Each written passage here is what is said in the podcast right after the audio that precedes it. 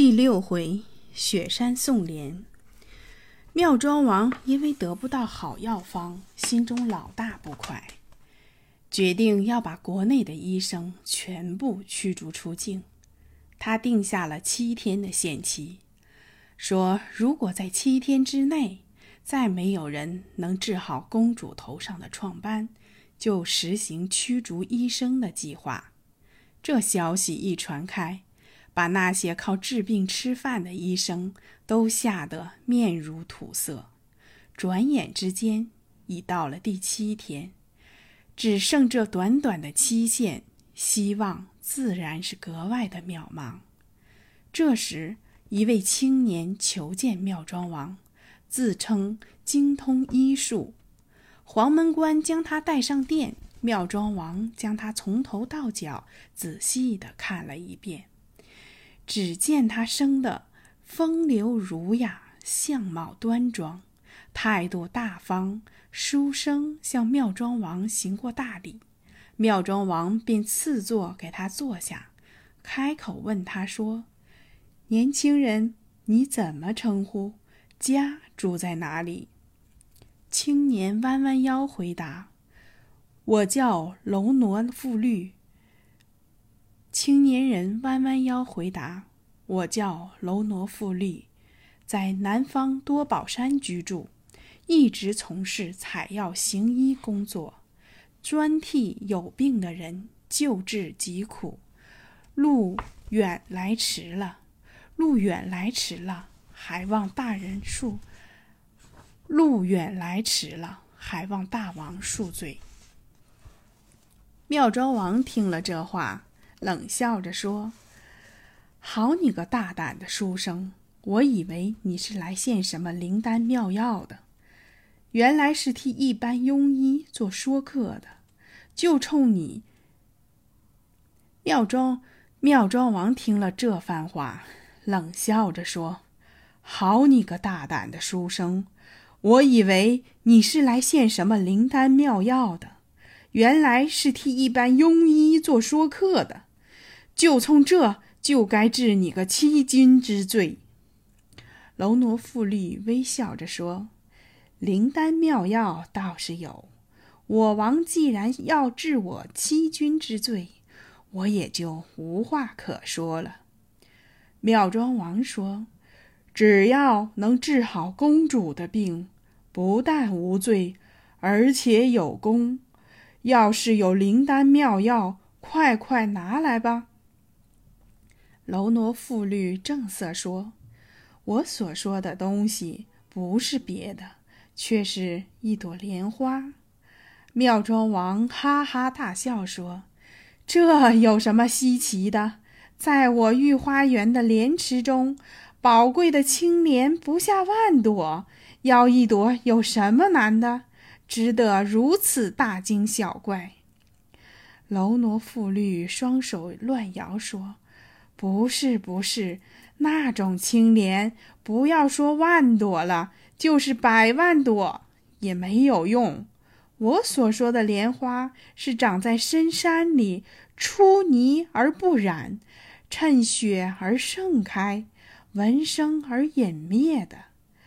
要是得到这莲花的一半花叶，公主的病自然就痊愈了。妙庄王听了，哪里肯相信，连连摇头说：“这分明是你编造出来的谎话。世界上哪有这样的莲花？”楼挪富律接口说：“有倒是有，只是少有。从古到今，一共只有三朵，一朵被王母娘娘移上天宫，种入瑶池。”一朵被佛祖带往西方做了莲台，还有一朵流入人间，专等有缘分的人去摘取呢。妙庄王说：“这样说起来，这朵莲花哪是凡人能够得到的？说了半天还是白费唇舌。究竟这流落人间的那一朵在哪里才找得到？”楼挪富律说：“其实说远不远，说近不近。我国东南，我国东南面有座须弥山，居中有座陡峭的高峰，叫做雪莲峰。那流落人间的一朵莲花，就生长在这座高峰的冰窖雪窟中。山下有时可以望见，山上白云环绕，远远的就可以闻到花香，那真是件宝物。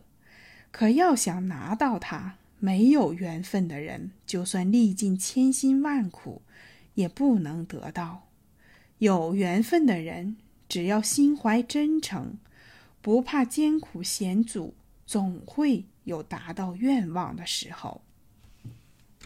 妙庄王沉思了一会儿，摇头说：“不对，不对！你既然知道宝莲的下落以及许多的好处，难道你就不能心存真诚的去求取吗？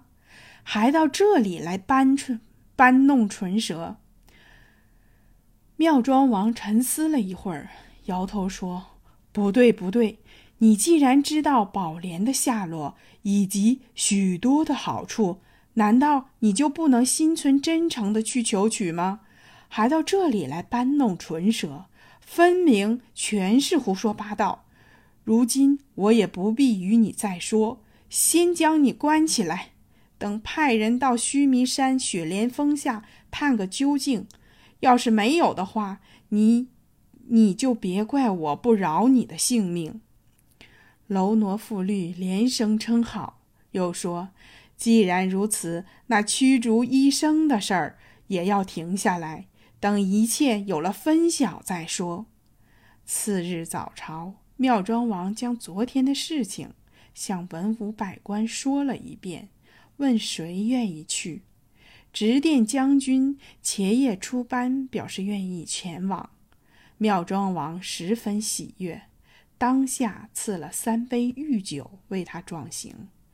茄叶退朝之后，回到家中，挑选了五十名勇武精壮的兵士，预备了路上的清水粮食、膨胀衣服等物品，骑着骆驼。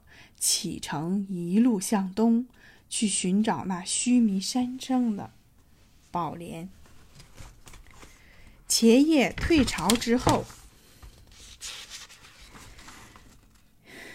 前夜退朝之后，回到家中，挑选了五十名勇武精壮的兵士，预备了路上的清水粮食、膨胀衣服等物品，骑着骆驼启程，一路向东。去寻找那须弥山中的宝莲。